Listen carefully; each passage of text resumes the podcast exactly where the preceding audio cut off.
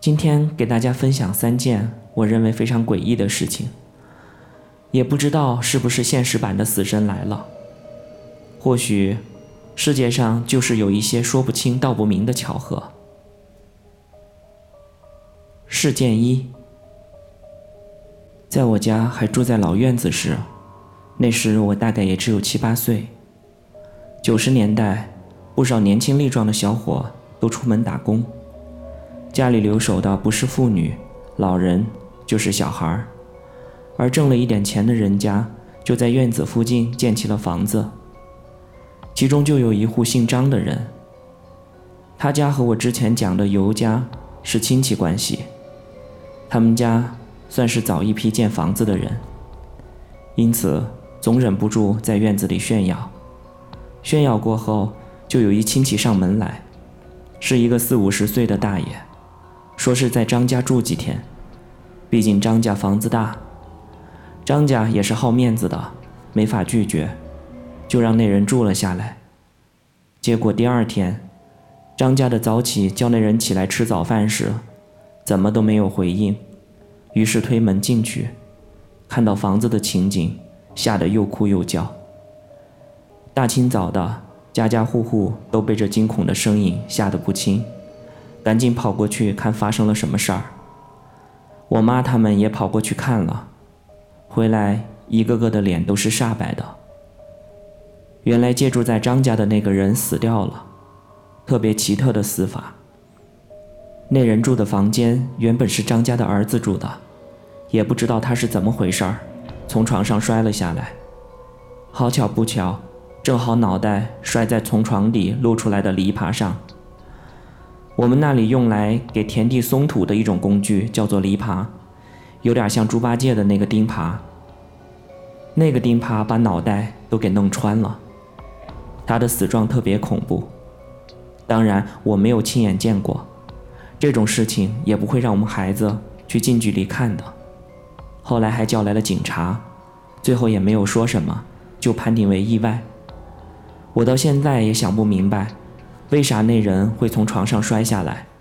不知道算不算是一件奇怪的事儿。毕竟张家儿子住了那么久，没见着从床上摔下来，也没听说谁会好巧不巧的把篱笆放在床底。不知道是不是因为命该如此才会这样？如果那人不来张家住，会不会能躲过这一劫呢？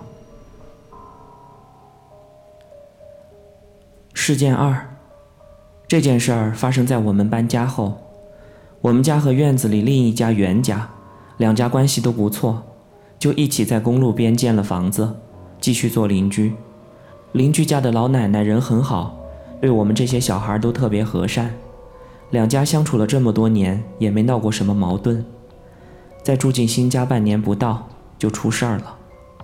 老奶奶别看人七十多岁了。但由于常年干活，身体还是很健朗的。那天，老奶奶和往常一样，和我妈还有几个妇女一起去公路斜对面的何家院子。我也不太清楚他们去做啥。我和我的小弟就在家里看电视，大门就这样敞开着。农村的大门白天基本都不关的。没过了多久，传来了一阵喧闹声，我和小弟也跑了出去。看见附近的邻居都跑到斜对面的公路那里，还有人在叫我们邻居袁家三伯的名字，据说是老奶奶被车撞了，怕是不行了。撞人的小车还想跑，结果被公路旁边的一家人看到了，就没跑掉。我胆子小，拉着小弟不敢靠近，就在家门口这边看着。我妈还有邻居家的三伯娘听到了消息，都赶了过来。脸上还充满了不可置信的表情。我妈还不停地自责道：“早知道会发生这样的事儿，刚才我们就应该拉住老奶奶。”原来他们几个一起去何家院子那边是商量什么事儿的。本来过了马路，也爬过了小陡坡。对了，斜对面有一个小坡，爬过坡，经过一片农家小树林，才会是何家。眼见经过那天小路就要到何家大院的门口了，老奶奶突然开口对我妈说：“她要回家去拿钱。”几个人都不明白她要拿钱去做什么，毕竟过去商量事儿，拿钱做什么？三伯娘还问她拿钱给谁，去做什么？结果老奶奶莫名其妙地说有人找她要钱，再不给钱就来不及了。说罢，转身就往家里赶。几个人都云里雾里的，也没来得及上前去拉住他。想想这么近也不会有什么事儿，便继续往何家院子走去。没想到，没过多久，就有人跑来跟他们说老奶奶被车撞了，他们才反应过来。我妈他们还经常说，是不是当时拉住老奶奶不让她回去，她就不会被车撞死呢？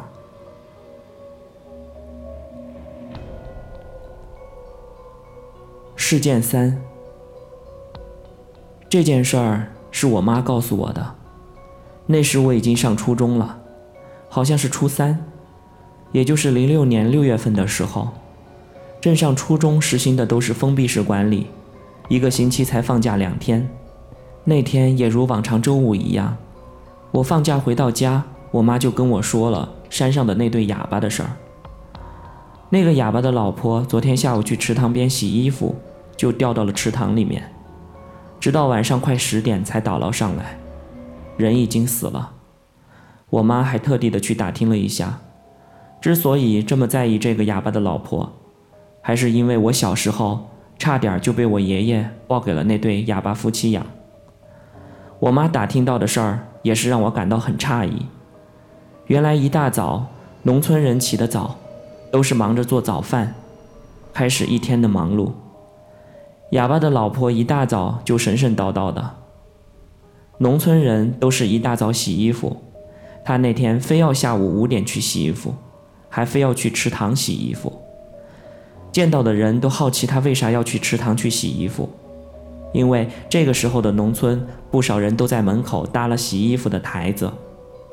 再说池塘边已经好多年没有人在那里去洗衣服了，池塘里还有不少人养的鹅和鸭子，水也变得脏兮兮的。哑巴老婆其实并不是哑。他只是脑子有点不太清楚罢了，导致说话也变得不是很利索，会不少的肢体语言，平时也能和大家基本的交流。偏偏那天他就非常坚持要去池塘边去洗衣服，倒也没有人非要拦着他。事发之后，有人看见他在那里洗衣服，洗着洗着，有一件衣服不知道怎么回事就飘远了，然后看到哑巴老婆不停地伸手去够。眨眼间就掉进了池塘。等那大人叫人去救的时候，已经看不到哑巴老婆的身影了，而且完全没有看到哑巴老婆在水上扑腾。一般来说，正常的落水，人的正常反应应该是不停的扑腾才对。当时那个人也没多想，好几个水性不错的男人跳进了池塘去救人。那个池塘不算大。其实我和我小弟小的时候去那玩的时候，还差点掉了下去，所以印象非常深刻。那个池塘大约有三千多平方米这么大，但是他们怎么也没找到人。按理说就这么一会儿功夫，也有人看见他落水的大概位置，这么几个人跳下去找，应该是可以找到的。可是几个人都累得不行了，也没有找到哑巴的老婆。围观的人才发现情况不对，赶紧打了幺幺九。救援的人也赶快过来了，也开始不停地打捞，打捞了差不多五个小时才打捞上来。人刚打捞起来，说是已经肿得看不出样子，非常的可怕，连哑巴男人看到这样子都不敢靠近，就这么草草的送去火化了。全场最懵的，估计就是她丈夫。毕竟他一天都在外面干活，平时哑巴老婆都是在家洗衣服，还都是一大早洗衣服。虽然脑子不是特别清楚，但是他从来不去池塘或者水边这些危险的地方，而且还是在那么奇怪的下午五点多。毕竟农村的这个点儿，家家户户都要忙着开始做饭了，而且哑巴家里也有洗衣台，即使要洗。在家里也可以，那么他为什么要跑那么远的池塘来洗？也不知道，如果当时他能多注意一下他老婆那天异常的举动，是否他老婆就不会被淹死？这件事儿，后来还上了我们那边的新闻，到现在都不清楚具体的原因。我也不知道这几件事儿算不算是死神来了，毕竟都很奇怪，还那么凑巧，说不清楚是不是有一股神奇的力量在控制着众人。每个人的命运是不是也是规定好的？每个人都只能按照自己的轨迹运行呢？想想也挺不可思议的。这个世界充满了各种未知的力量，我们是那么的渺小，唯有对那些未知的力量怀有敬畏之心，努力的过好每一天，让自己的人生不要留有遗憾。谁也不知道今天会不会是最后一天。谁也不知道，意外什么时候会来临。